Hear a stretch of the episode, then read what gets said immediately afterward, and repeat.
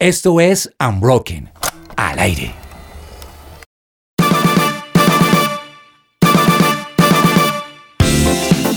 Bueno, y no echemos carreta y el saludo largo, mejor de una vez, Jorge Ramírez, cuénteme cuáles son sus películas favoritas o cuáles son sus referentes. Pues yo favoritos? creo que las películas favoritas tienen que ver mucho con la etapa de vida que uno está viviendo. Y ahorita, ¿sabe que acabo de caer en cuenta de algo? ¿De qué? Que mi película favorita creo que fui a verla por una recomendación que no me dio la invitada de hoy. sí, que no te dio. Que no me dio, porque la vi en redes, que puso la recomendación. Ah, ok, ok, ok. y yo no he ido a cine en los últimos cuatro años sin una vez y fue a ver esa película que ella recomendó. Ah, ok. O sea, ahorita la vamos, no me la va a Ahorita decir capaz, de no, una no, vez. mentira, sí, se lo voy a decir de una vez. El fotógrafo de Minamata. Wow, el fotógrafo de Minamata. Nuestra invitada la puso y yo tuve un tiempo donde pude escaparme. Salí por mi etapa de vida y por mi momento de vida. Fue una película que me gustó demasiado. Y ese, esa película, ¿qué colores, cuáles son los colores representativos para ti? O sea, no técnicamente, ¿cuál es el color? ¿Cuál es eh, que tú dijiste me golpeó este color?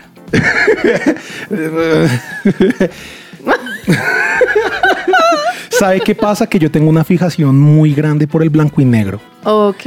Y precisamente por algo que pasaba en la película, que el producto final era en blanco y negro. De hecho, a mí siempre me molestan porque a mí me gusta y me seduce mucho el blanco y negro siempre. Mm, ok, ok, ok. Y entonces películas, por ejemplo, como la de esta banda sonora, que es la de La La Land. ¿Viste La La Land? Sí, sí, la vi. ¿Qué colores dijiste? Uy, esta película es de este color. Amarillo, azul, amarillo, azul. Amarillo superativo. Batman. Batman es otra de mis películas favoritas, pero las de este man, las de Nolan, porque las otras me- no, no me han gustado mucho, pero son bastante oscuras. ¿No te han gustado mucho? Mira, yo, Las no, yo, no, otras. yo no logro olvidar el grisáceo amarillento de Interestelar. O sea, para mí el, el dolor y la, la soledad y la sequedad más profunda la No tienen la esas vi. películas. No, yo me refería fue a las de Batman. A ver, vamos a hacer un paréntesis, hermano. Si usted no ha visto Interestelar, Me lo han dicho en el último favor. mes como cinco veces. Pues como en el cine, muchas de las etapas de nuestra vida y sus estadios que se mueven como entre el azul noche de Batman, el amarillo violeta, como dijiste, de La La Land, o el amarillento favorito mío de Interestelar. Por eso hoy, hoy creo que es el día perfecto para hablar del color en la vida y en el cine. Pero esta labor no la vamos a hacer solos, ya eh, Jorge se adelantó, tenemos una invitada que la voy a presentar primero por su perfil, hágame Pero, el favor. pero, pero espere, le digo una cosa. A Tengo ver. miedo del programa de hoy ¿Por qué? porque yo vivo en una eterna pelea y discusión por temas de color con mi esposa porque ella dice que yo solo veo tres. O sea, ella, ella, ella dice que yo no veo toda la gama, que no tengo un ojo que vea todas las gamas. Entonces sé que nuestra pelea eterna es que si esto es negro o es azul.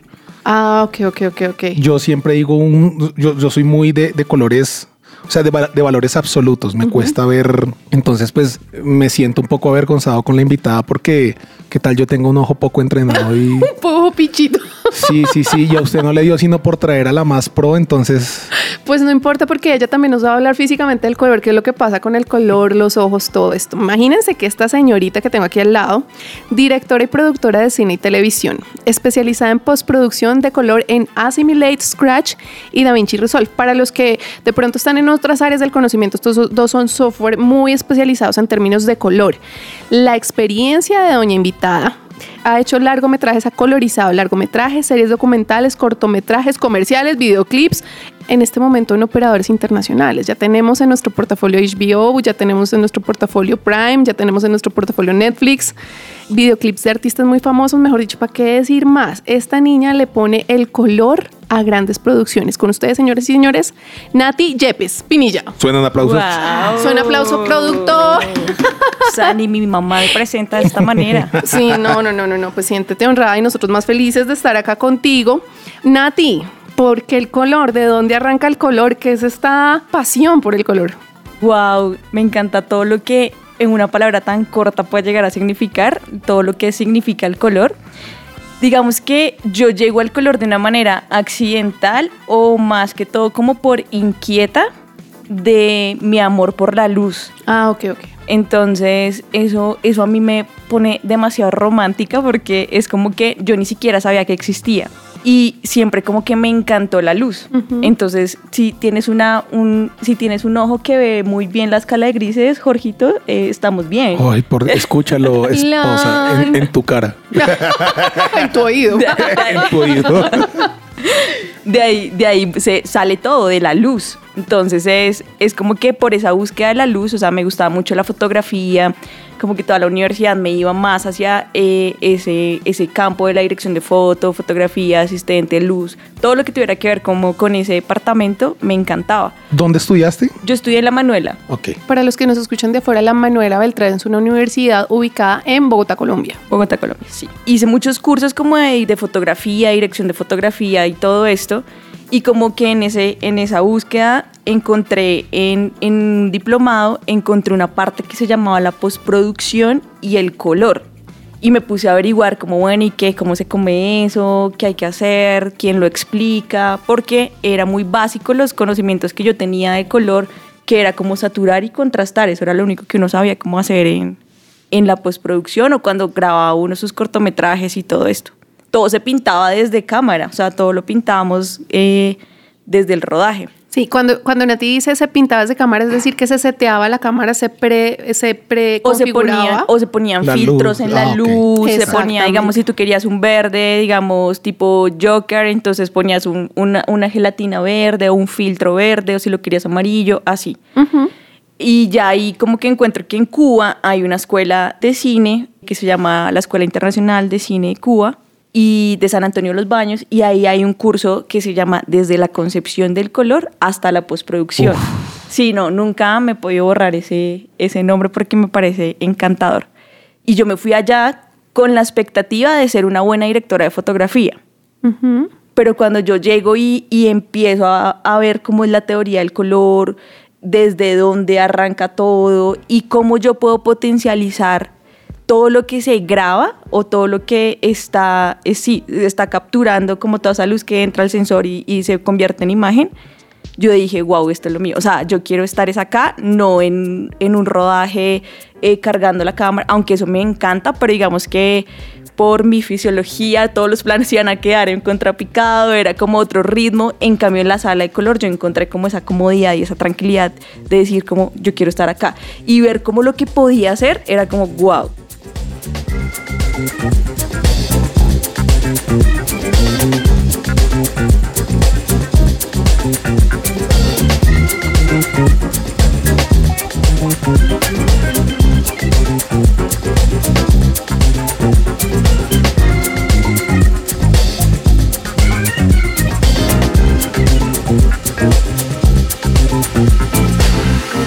Su presencia radio.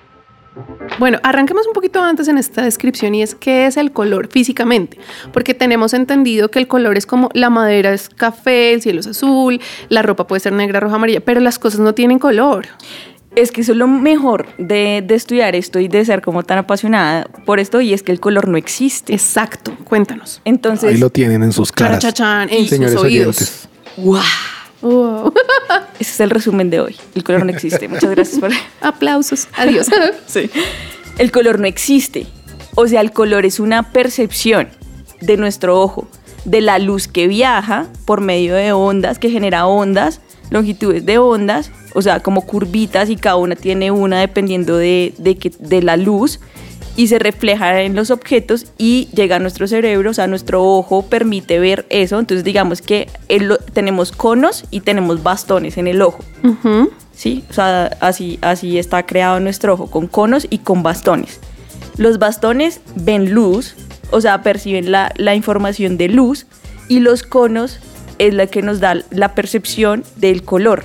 O sea, es que si usted que me escucha en este momento, que nos escucha, dice, no, es que yo no sirvo para nada, pucha, usted es una máquina poderosísima porque el color no existe como tal, se produce en su ojo. Si usted es una máquina poderosa que percibe la vida a través de color solo por sus ojos, no hay otra manera de hacerlo. Es que es impresionante, o sea, a mí me parece usted vale mucho. demasiado. Todos valemos mucho. Y, y de pronto, digamos, Jorge tiene menos conos. Ah, wow. Ah, ¿vio? Y usted burlándose. Yo no, su esposa.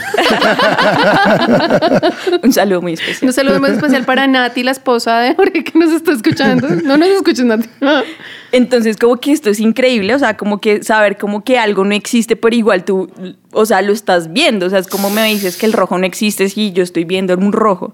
Aquí, aquí voy a meter la, la cuchara con otro tema que es sonido, que sé que no es el programa, pero me parece interesante y es que en alguna clase de, de composición de sonido para audiovisuales que tuve, me acuerdo que el profesor pregunta, si un árbol se cae en la mitad del bosque, ¿suena? Y todos quedamos callados como que pregunta tan tonta. Pero cuando uno la piensa es una pregunta poderosa porque si no hay un oído que interprete esas ondas para generar una especie de sonido que el cerebro lo pueda analizar, ¿qué? O sea, si hay- en un lugar no están los ojos que perciben el color, las cosas tienen color, o sea, se ven como... Es una cosa muy misteriosa, pero muy poderosa también, que bendito Dios por la física que tenemos que nos ayuda a entender todo esto, ¿no? Es tremendo. Y, y además que aquí entra otra parte que es muy chévere y es como, bueno, no existe, pero, pero digamos que lo vemos por, por lo que ya expliqué, los conos que nos permiten ver esta longitud de onda que se transmite a través de la luz y refleja ahí, vemos el color en nuestro cerebro. También hay otra parte y es que el color es, es, es como es una percepción, es subjetivo. Y también, al ser subjetivo, está muy ligado a la cultura. Ok. Ajá. Entonces aquí entra como, por eso, por eso hay un dicho que dice, para gustos. Los colores. Los colores. Exactamente. Los Entonces- disgustos, no. Yo estaba pensando, yo no que tiene que ver con el color. Ah, los colores.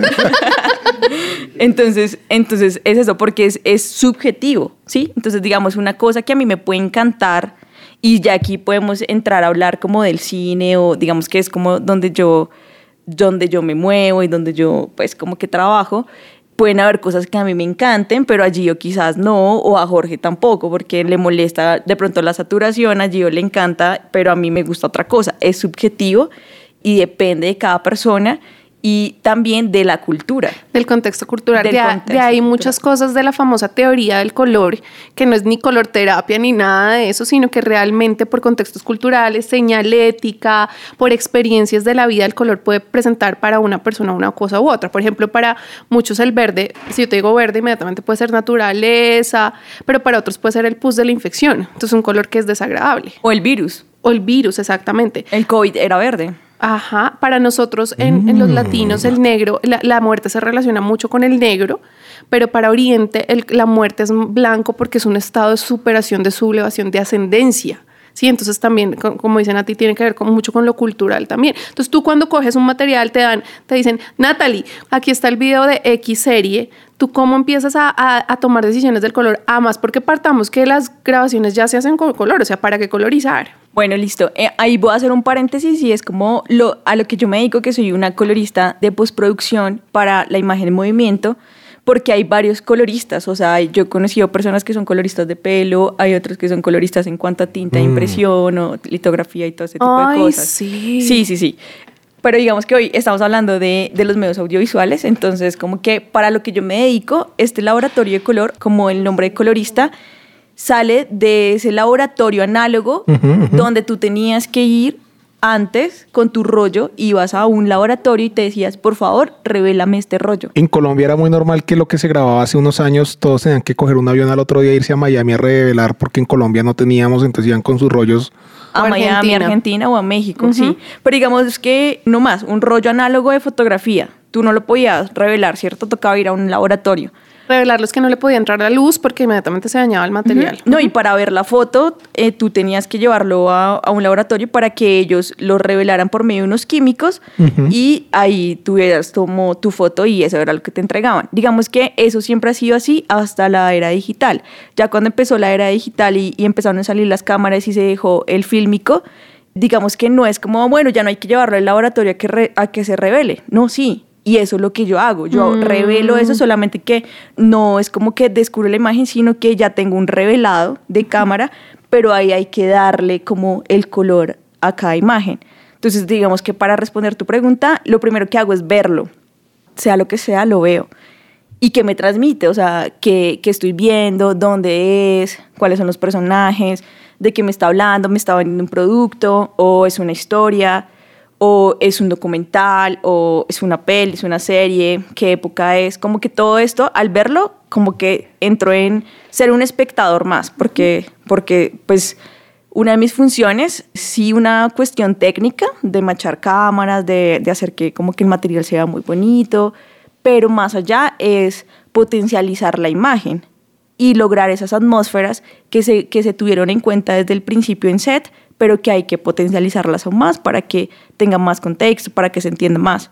Entonces como que lo veo y a partir de ahí empiezo a revelar, literalmente se hace en una sala oscura, pero con unos computadores, con una consola y es manual. Entonces esto me encanta porque es como el sonido, que el sonido también tú, tú sientes y vas subiendo, vas bajando, vas moviendo, vas ecualizando, no sé, no sé mucho de sonido, pero sé que también se hace así.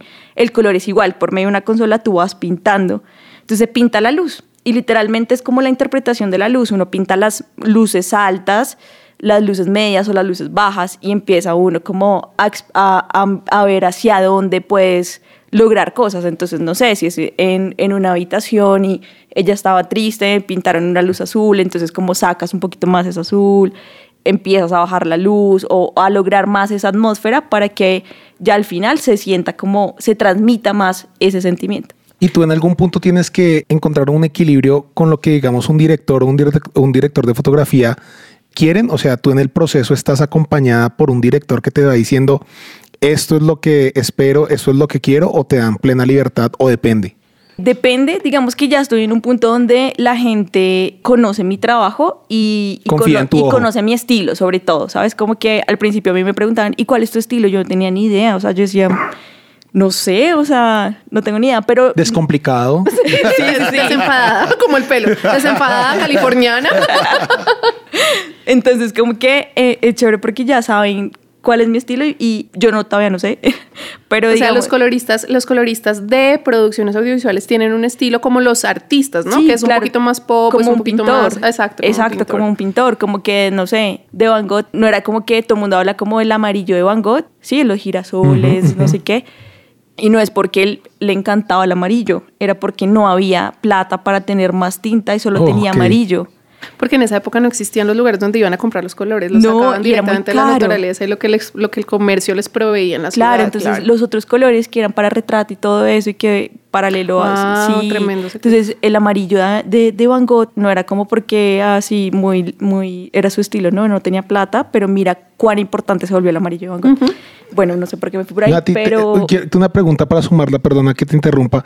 No quiero ser sexista con esto, pero en, en tu labor hay más hombres, hay más mujeres. Las mujeres, de- eh, en hombres y mujeres, podemos llegar a tener el mismo ojo o de pronto las mujeres tienen una sensibilidad especial o tú cómo lo has visto. pues yo yo sé que hay menos mujeres, pero sé que alguna vez alguien me lo confirmó de que las mujeres podemos tenemos más capacidad de ver colores. Total, a mí me Sí. parece absoluto eso. Físicamente, Eso sí, o sea, sí, por, por físicamente, tenemos sí. más conos. Sí, sí, sí, sí, literal, es así. Tenemos más conos. Ajá. Yo quisiera hablar ya un poquito del cine, porque quiero saber por qué uno ve una película y siente tantas cosas y sale como, yo, yo no sé si a ustedes les pasa, yo salgo como si veo algo de yo voy a ser pianista. No, lo mío es el arte. No, lo mío es el deporte, porque llegan a impactar tanto mi vida que me cuesta un lapso de tiempo prudente entender que eso era ficción y que no es mi realidad. Yo me pasa lo mismo. Ay, pucha, será tema de inmaduros. No, es que esa es la magia del cine. Queremos hablar de cine y vamos a empezar a hablar de cine en unos instantes.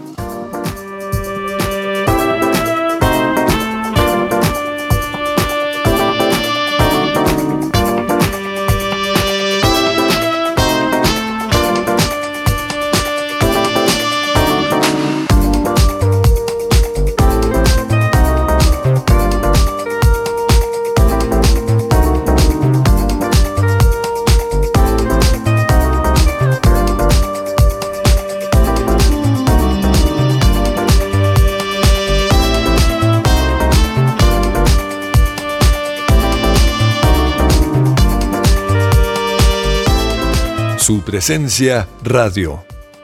Nati, nos estabas contando entonces que el cine, por ejemplo, y nos dijiste, hay un lugar oscuro, una habitación oscura y ella está llorando, entonces le pusieron un azulito y hay que reforzar ese azul.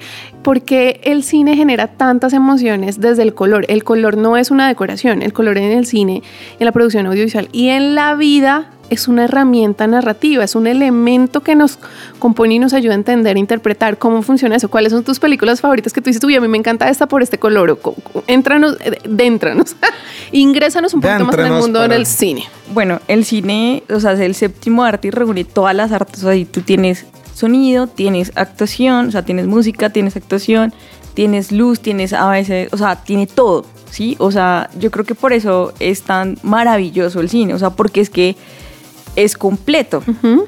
Y aparte siento que, y bueno, ahí entramos en, en, la discusión de la modernidad, pero lo que significa tomarse el tiempo de salir de tu casa, de ir a un lugar que está diseñado para que tú te sientes con una pantalla y que sea proyectado y que tú te tomes una hora y media para ver una pantalla y dejar de transmitir por eso, yo siento que esa vaina es muy mágica y muy romántica, que no es lo mismo de sentarse uno en, la, en el televisor y, y ver alguna película. Entonces siento que... Con Instagram en la mano y con TikTok. Sí, exacto, exacto, exacto. Entonces, con las interrupciones. Es, como que ese ritual es maravilloso y, y a la final logra como concentrar todo lo que sucede.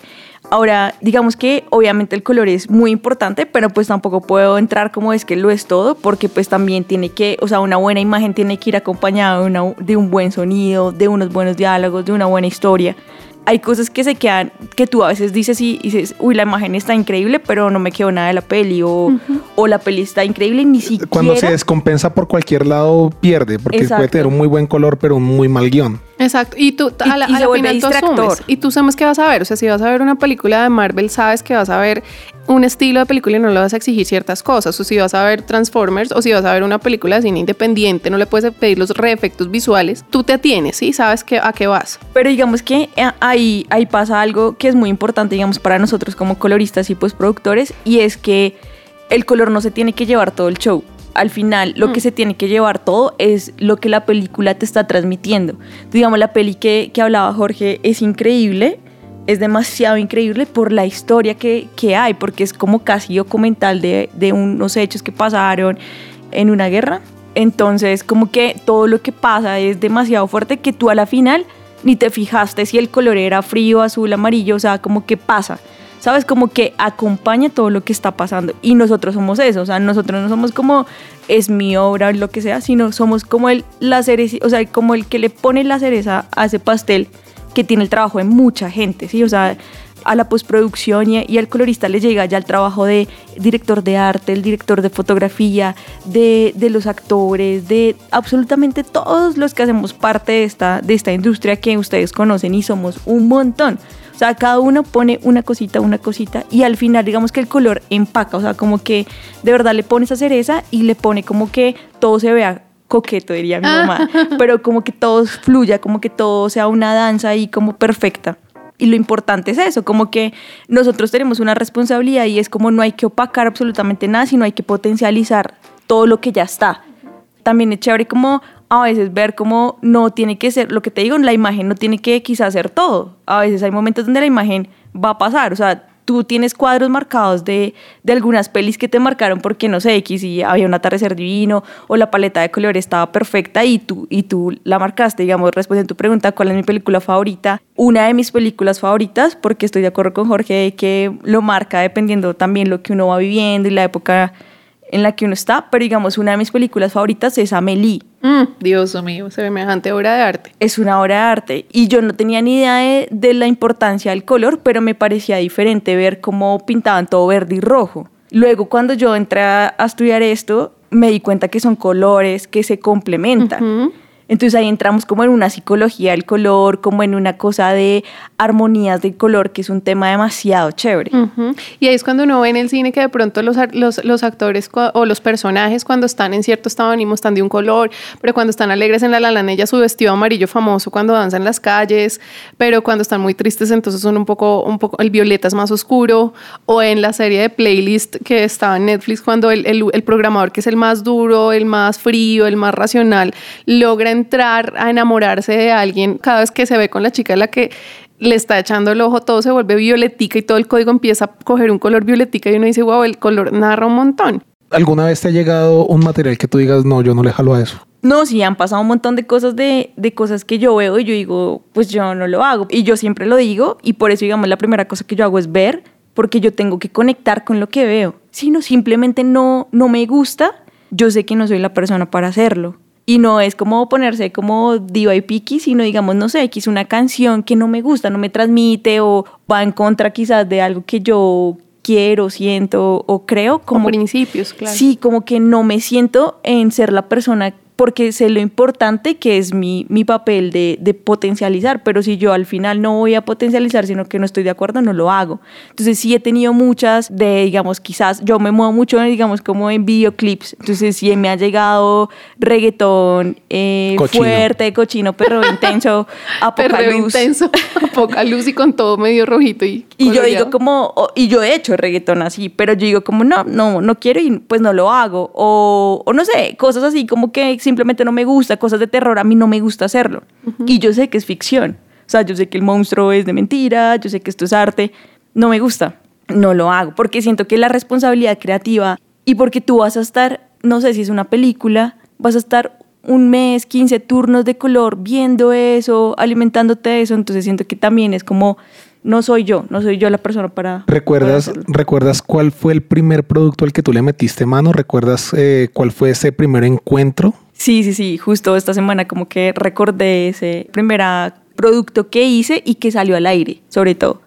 Y era muy chistoso porque era un comercial de un viejito bailando, Movidol se llama.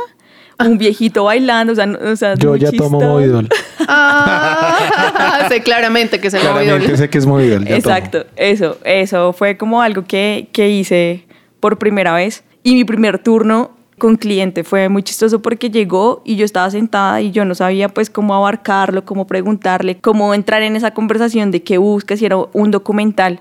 Y yo lo único que le dije, ¿lo quieres frío o cálido? Fue lo único comentario. Y él todo, no, pues no sé, toca ver cómo, pues, hacia dónde va la imagen. Y ya ahí fue como, ojo, no sé, como que la embarré. O sea, fue re incómodo, pero ya en el hacer, o sea, como que amo mucho lo que hago porque más allá es como las relaciones que tú que tienes. Vas construyendo, sí. Y digamos como que el editor tiene que estar con sus audífonos y muy concentrado haciendo su edición. Pero ya en el color han pasado tantos procesos que es un proceso muy chévere en que disfruta mucho el director de fotografía y el director. Entonces van y parchan. Entonces van a la sala, que es una sala como de cine pequeñita, privada, ponemos música y eso se vuelve como una sala de psicología tremenda. O sea, ¿qué nota? Hablar y hablar y hablar y hablar y hablar y ahí van viendo como su producto. Entonces, digamos que es muy chévere como el hacer color de esta manera y hacer arte así. ¿Tienes al presente algún, algún producto que sea como tu joya, lo, lo más lindo que has hecho? Tú, sí, el que, el que dices lo llevo, no, por la exposición que haya tenido, lo famoso que haya sido, sino porque en términos de color te dejó ese aroma que recordarás 50 años más adelante. Pues ahorita, ahorita tengo como uno en especial, yo también siento que va, va cambiando. Va cambiando. Sí, porque digamos que hay veces hay cosas que, que yo pido, o sea, yo digo, yo quiero trabajar con este artista o yo quiero hacerle un video a este, a este artista y de momento llega. No es como que mañana, ¿no? Pero luego llega y yo digo, ay, wow, yo pedí esto, o yo quiero trabajar con este director de fotografía que me encanta y me parece súper chévere su luz, y de momento me escribe. Entonces, todo eso me, me encanta. Hay uno ahorita que, que tengo como, como muy presente y es porque preciso, es demasiado triste la historia, pero preciso es un director de fotografía que confió muchísimo en mi trabajo, en mi ojo, como que confió mucho cuando yo ni siquiera sabía lo que hacía y él confió un montón hicimos un cortometraje en Los Ángeles y yo hice la parte de la postproducción y era un corto como de época de la era del oro en Estados Unidos, que fue una, una época donde muchos fueron a conquistar, fue, sí, como en, había un pueblo y que se decía que estaba lleno de oro y empezaron a invadirlos y a sacar oro, no sé qué. Bueno, es una, recrearon como una historia de época de una niña que pierde a su papá. Y este director de foto, que amo profundamente, fallece hace menos de 15 días en un accidente. Entonces, como que tengo muy presente esa, esa imagen, la historia.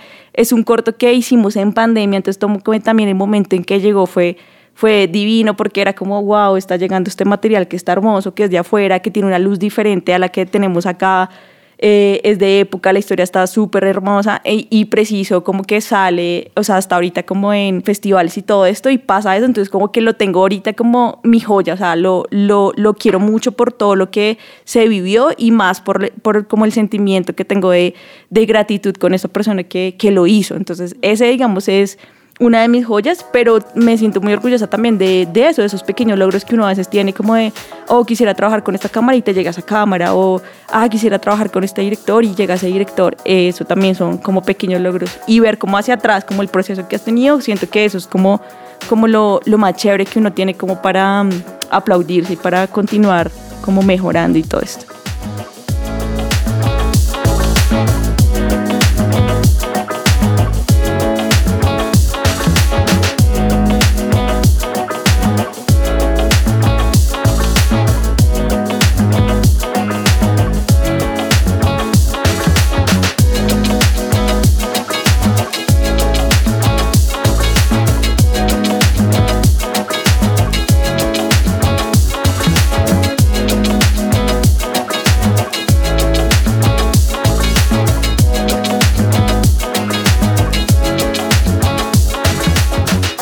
Su presencia radio te acompaña.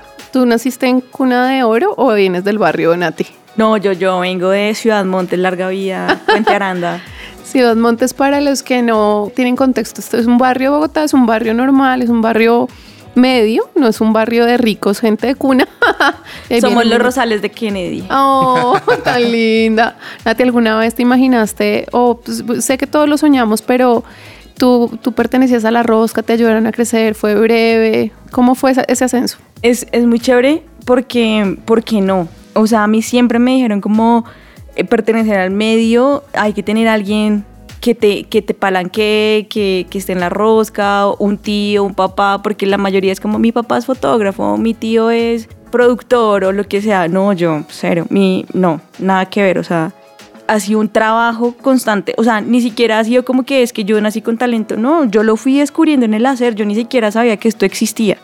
Así como el color no existe, yo tampoco sabía que esta vaina se podía comer de esto. Y además que también era como uy, cine y televisión, o sea, yo estudié cine y televisión porque no me vi en otro lado. O sea, la sangre me da susto, entonces nada que ver con la medicina ni nada de eso. Eh, nada que me amarrara a una oficina a usar tacones y, y horario así, no podía, o sea, como que solamente pensarlo no, no encajaba. Y alguna vez vi como hay una carrera que se llama cine y televisión, que ni siquiera sabía que el cine se estudiaba, ahora no se estudia. no. no, esto nunca se deja de aprender. Entonces como que entrar ahí también fue como, bueno, pues estudiamos aquí porque pues no hay que usar ni falda, ni tacón, ni tampoco hay sangre. Bueno, está como bien. Y entramos ahí y ahí fue como descubrir. Entonces como que todo ha sido una vaina de ser muy inquieto. Yo siento que uno tiene que ser muy inquieto. Inquieto por lo que te gusta, por lo que te apasiona. Así te digan que esto no va a dar de comer.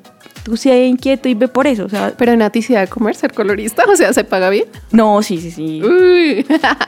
O sea, no, sí, y yo creo que todo, Gio. O sea, de verdad, yo creo que todo lo que tú hagas con excelencia, amor y pasión, te va a dar. O sea, independientemente si es plata, pero te va a dar una satisfacción de, de que por lo menos estás haciendo algo que te gusta.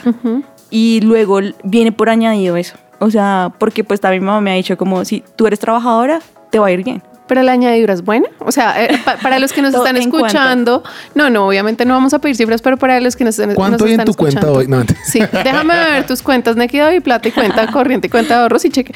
Pero, pero para los que nos están escuchando que pronto dicen, ve, yo nunca había pensado que el color para cine se podía estudiar, que yo me podía dedicar exclusivamente a esto. Puede ser un abre ojos para muchos para decir, ah, bueno, puede ser mi vida, pero obviamente y no trabajamos solo por plata, pero es necesario. O sea, Sí, esto, total. esto, esto renta bien. Renta bien, sí. Yo ahora hago mucha publicidad, digamos que la publicidad es donde mejor renta, pero tiene otros factores, ¿no? De tratar con gente, de ser humilde, de tú no eres el que manda. Pero como- Nati, si tú, ay, perdón te interrumpo, pero si tú tienes tanta marca buena, o sea, tú tienes ya series en Prime porque no, no eres súper orgullosa, o sea, súper altiva, súper, ay, yo soy la más. No, cero. Yo siento que el día que suceda eso, vas de para abajo. O sea, yo siento que uno siempre tiene que caminar con los pies en la tierra. O sea, obviamente tampoco como una falsa humildad de, ay, no, yo no soy nadie, ¿sí? O sea, yo de verdad, y le doy muchas gracias a de verdad Dios porque Él ha sido el que me ha patrocinado todo y yo les digo, yo tengo página web hace un año y ni siquiera la tengo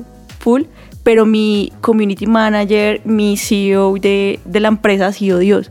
O sea, Él ha puesto a las personas por gracia divina, se los prometo, o sea, aquí no, no es por ser como súper... Él, él sí es tu rosca. Él es mi rosca. O sea, de verdad. Obviamente yo siento que uno se tiene, y por eso la, la Biblia dice, la fe sin acciones está muerta. Uno sí se tiene que mover. O sea, las cosas no te van a llegar ahí a la cama mientras tú miras el techo a ver qué hago. No. Ve por lo, o sea, yo fui por lo que me gustaba y empecé siendo un asistente una persona que sabía un montón y me enseñó un montón de cosas, pero yo tuve que averiguar cómo irme para Cuba, tuve que, que sacar el tiempo, su- que sacar la plata para irme para allá, o sea, eso no era, eso no, era fa- no era barato. Entonces, como que uno siempre tiene que ir caminando y, los pasos que tú vas dando van, te van llevando un camino que tú ni siquiera conoces. Yo le decía a Gio que Dios es, no entiendo cómo le hace, pero su rompecabezas es perfecto. Él va poniendo cada ficha perfecta en el momento perfecto con las personas que es y luego tú ves y dices, wow, yo esta foto nunca me la imaginé. O sea, este rompecabezas nunca me la imaginé. Yo fui la asistente de una persona que hoy en día trabaja para mí, digamos. Eso o me sea, parece fascinante. Esa historia me parece fascinante porque tú tuviste un mentor que te creyó, que te cogió, te enseñó las bases. Hoy en día el paso, digamos que la tecnología ya creció, avanzó, el hombre quedó pues en sus prácticas ya un poco antiguas y tú le dices, no, espere que su vida va para más y le devolvió todo lo que el tiempo que el hombre sembró en ella. O sea, me parece espectacular. Y entonces, digamos, yo era antes el la que estaba sentada viendo cómo se hacían las cosas y Dios me abrió una puerta el año pasado para hacer una serie en una plataforma con una tecnología nueva y yo me lo llevo a él y le digo, ahora tú te sientas a mi lado, pero yo te voy a dar lo que yo he aprendido, pero todavía necesito tu sabiduría y tu conocimiento técnico Tremendo de match. cosas. y, y, no, y entonces mucha gente diría, pero eso es ser bobo porque es como estás dividiéndote tú, lo que te van a pagar a ti para dárselo también a otra persona, pero yo, yo no pienso en eso, o sea, yo no, de verdad, mi valor no está en, en los números ni en lo que uno factura y nada de eso, sino en lo que tú vives. Y esa experiencia con él fue tremendo porque era mi maestro y ahora sentado al lado mío y yo diciéndole, mira, ahora se hace así,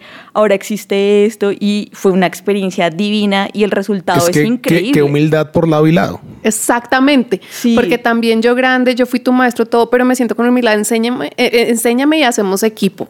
Tremendo. Sí, sí, sí. No, y así es con todo. Yo creo que uno no se tiene que comer el cuento nunca. Ujú. Yo creo que entre más uno, uno se ha aterrizado como en, en que hay que crecer, en que hay que experimentar, además, porque esta industria sí es muy de momentos, de, yo digo como de... Temporadas. Sí, de temporadas donde tú puedes que estés allí, un director está acá y la está haciendo y la está rompiendo y de momento luego ya no hace nada porque llegó otro que lo hace. Entonces yo creo que el mantenerse es como las ganas que tú tengas de seguir aprendiendo y avanzando.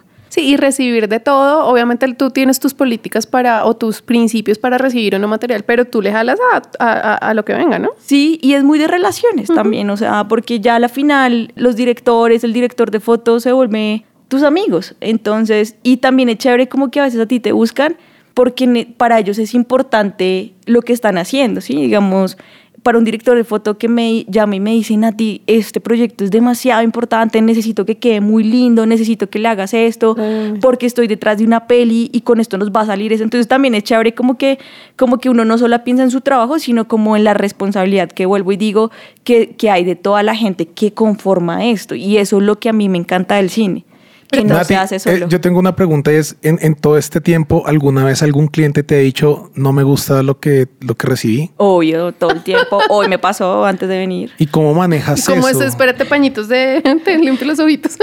No, yo ahí a- aplico mi teoría, el color es subjetivo. o sea, a mí me gustó, pero no. Sí. No, pues digamos en publicidad te pasa todo el tiempo porque obviamente a mí me encanta una cosa y yo suelo mandar todo muy al cine, ¿sí? Muy bajito, muy con esto o, o irme como más para allá. Pero al cliente no le sirve que su marca se vea oscura y que no se vea como O brillante. sea, el amarillo de McDonald's no puede ser el amarillito cine, tiene que ser el amarillo, el Claro. rojo, el Coca-Cola rojo. O, o- sí, exacto. O sea, hay unas cosas que no te puedes mover de ahí y hay otras cosas como no puedes mostrar un comercial de comida triste o oscuro. Entonces, digamos que a veces, pues, yo me voy más como por, ah, esto se ve chévere. Pero a la final el cliente dice, no, eso no se ve chévere porque no me estás mostrando mi producto bien, entonces necesito que sea más luz. ¿Y algún día te ha dado duro? O sea, te ha tocado parar y decir, uy, esta no la esperaba. O yo, pues, no ¿Cómo lo lo sirvo. Exacto. Sí, sí, sí, 100%. Sí, todo el tiempo. O sea, todo el tiempo tú batallas con estoy pasando de moda o mi color ya no es atractivo o ya no me están llamando o hay gente que está saliendo con nuevos talentos y está haciendo cosas increíbles o la inteligencia artificial me va Que eso sí es a verdad. Que eso sí es verdad. Sí, o sea, obviamente, todo el tiempo. Y además, yo siento que si uno entra como en esa, en esa comparación, pues nada, no soy nadie, no me levanto y no trabajo. O sea, básicamente pasaría eso. Pero si tú es como, ay, mira, esta persona está haciendo eso, vamos a probar cómo, se, cómo lo haría, y coges eso como más bien de, de echarte para abajo, sino como decir, no, venga, toca forzar, o sea, toca hoy hacer algo Apriete. diferente y, y vamos a romperla, pues de una. Obviamente hay días donde yo digo, no, apague y vámonos, o sea, ya... Hay veces yo digo, acá apago el profesional y prendo el operario. Y el operario es, ¿qué quieres? Entonces ahí el cliente dice, más luz, más Uy, luz. qué gran frase, la entendí completamente. Divina, sí, divina. Apago el profesional y prendo el operario. Tengo Tú mandas, matarlo. dime. ¿Qué quieres? A la derecha, listo. Ah, Como el Uber. Sí. A la derecha, a la izquierda. Sigue derecho dos cuadras, listo. Lo que tú sí, digas. sí, es como que uno, sí, como que ya te toca relajarte, igual no, no, tú no eres el dueño de eso. Tú solamente estás siendo un engranaje más de un gran equipo. Entonces, como Wow. que ya no lo tomes personal. Obviamente al principio sí era como re, no, pero yo voy a pelear por esto. Entonces ya a la final uno dice como, porque casi siempre el director de foto y uno está de acuerdo, o sea, les gusta esa versión, pero agencia o cliente no, o el artista. Entonces ahí uno dice, no, yo te dejo esta versión para tu reel. Entonces uno anda con dos versiones, el que sale y el que está para el reel. El que quiero mostrar yo en mi reel. Exacto, entonces, el reel, que- el reel, para los que no saben, es un video corto que muestra, eh, resume la- las, es una compilación de los videos que se han hecho para clientes potenciales.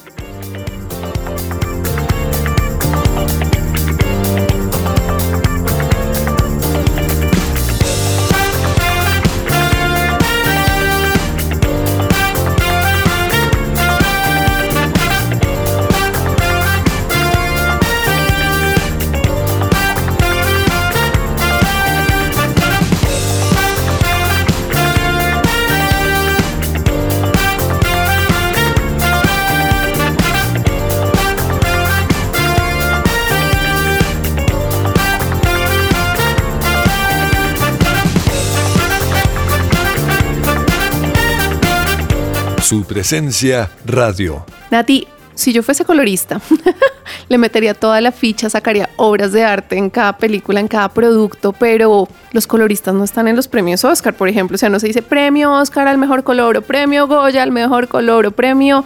que- O sea, tú entras en la categoría de, de fotografía, ¿no? Premio a mejor película por fotografía. Ush, tocaste una herida en mi corazón. ¡Oh, la herida! Que sí. Uy, sí, pónganme esa canción, por favor. No, sí, Catriz.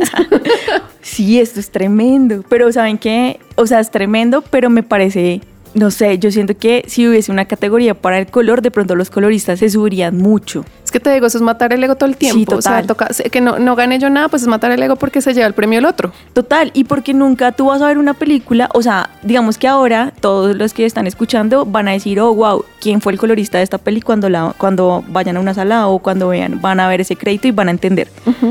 Pero pregúntale a mi tía si ella sabe qué es el colorista, Le ¿no? vale tres. Sí, si acaso va y dice, ay, está linda la luz. Yo hago parte de ese piropo, pero yo no soy el director de foto. Entonces, digamos que eso es tremendo porque obviamente muchos, y, y actualmente se está peleando eso, que en, la, que en los premios Oscar haya una categoría para colorista como hay para maquillaje, como para arte, para sonido, para edición, como que haya una de color, porque de verdad lo que se logra hacer en la parte de la postproducción del color es una cosa brutal. O sea, ustedes pueden ver como esos breakdown que hacen de antes y después y es otra cosa. Sí, eso es tremendo. es otra Una- cosa. La gente se preguntará en la calle y cómo se prepara alguien. O sea, yo, uy, yo descubrí que de pronto puedo ser colorista, me encantaría. ¿Por dónde se empieza? O sea, en la vida moderna, tú fuiste a Cuba, es una muy buena opción, pero ¿qué otras opciones hay para estudiar? O sea, si tú tuvieses un equipo, que estuvieses haciendo convocatoria ahorita para tu equipo de trabajo, ¿qué tipo de perfil recibirías en tu hoja de vida? Uy, uy, uy, me interesa en tu, escuchar en tu empresa. Bueno, sí, me, todos me interesa, aquí. me interesa, me a ver si interesa. aplicamos. Por favor, envíen su reel a Natalie. arroba, eh.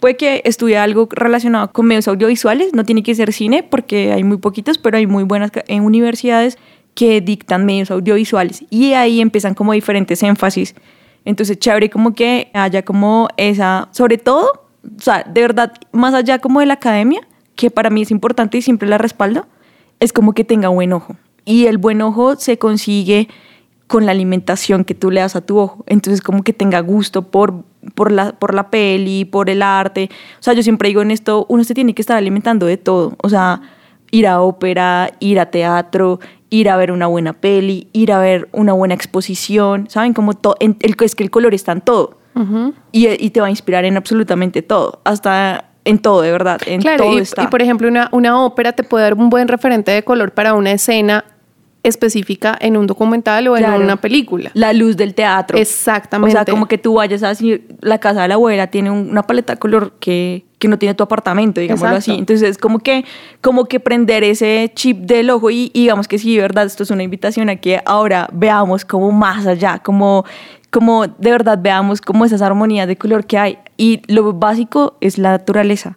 Exacto, te va a decir eso en la vida real, porque todos dicen el cielo es azul, el cielo no es azul, o sea, tendrá muchos colores menos azul. A veces, hoy es blanco. Exactamente, o es muy gris o es muy naranja en las tardes y el verde no es igual al verde de Cundinamarca, al verde de la costa, al verde de la selva, al verde del bosque. O al europeo. o al europeo, o al, o, o al poquito verde que uno puede ver, no sé, en New York a mediodía, que la, ilumina, la, la luz natural es totalmente diferente por, la, por, por el, el estado frente al, a la línea ecuatorial. O sea, tenemos una cantidad de luz y de color muy variada, que además sirve no solamente si usted quiere ser colorista o no, sino para disfrutar la vida real. O sea, Total. ¿qué, qué le podrías decir, Natia, al que nos está escuchando que dice, no, pues que no me interesa porque yo soy médico? Uy, los diferentes rojos de la sangre.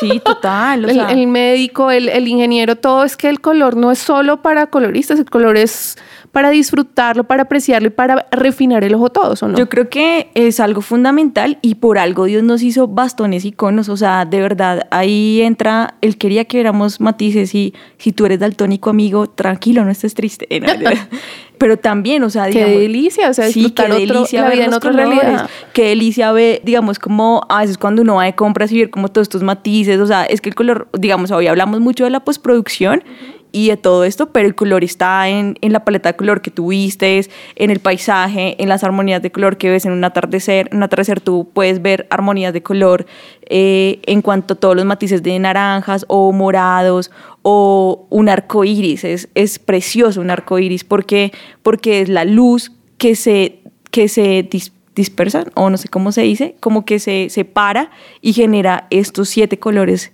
que es lo que nosotros eh, visualizamos. Entonces, las pieles, además, o sea, nosotros, yo soy medio verdecita, no son, las pieles no son de, no somos tan de colores, o sea, tenemos, las pieles tienen una diversidad impresionante. Creo que es hora de disfrutar más, de ver más.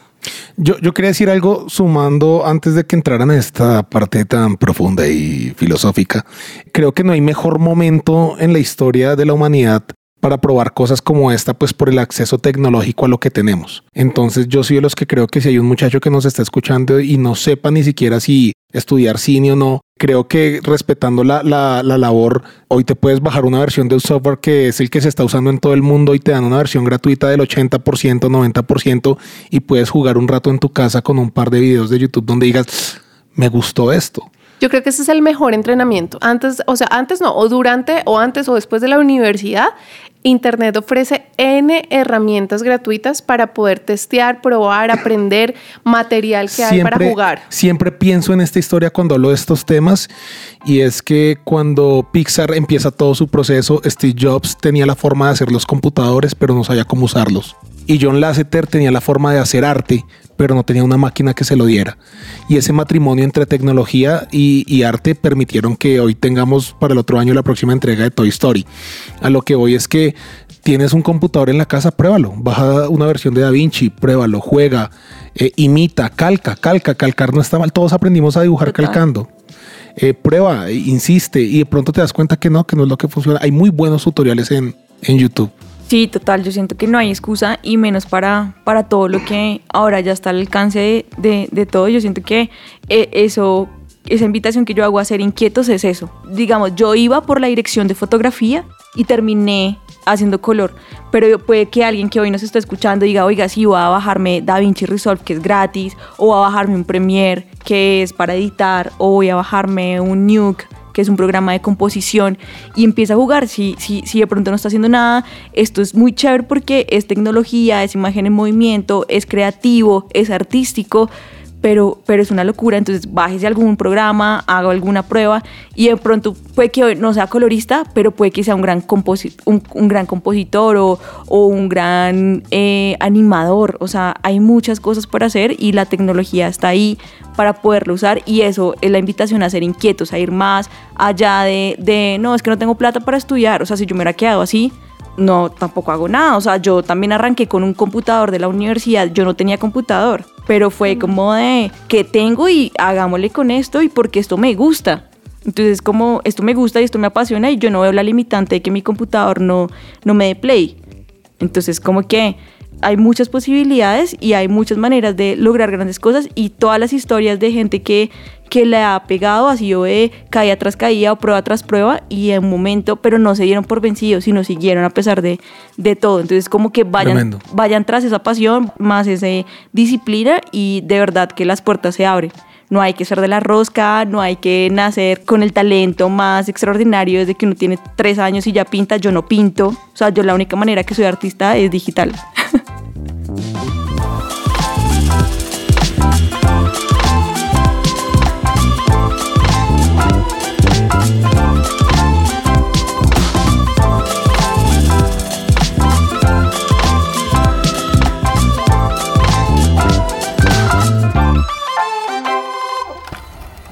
Somos Unbroken.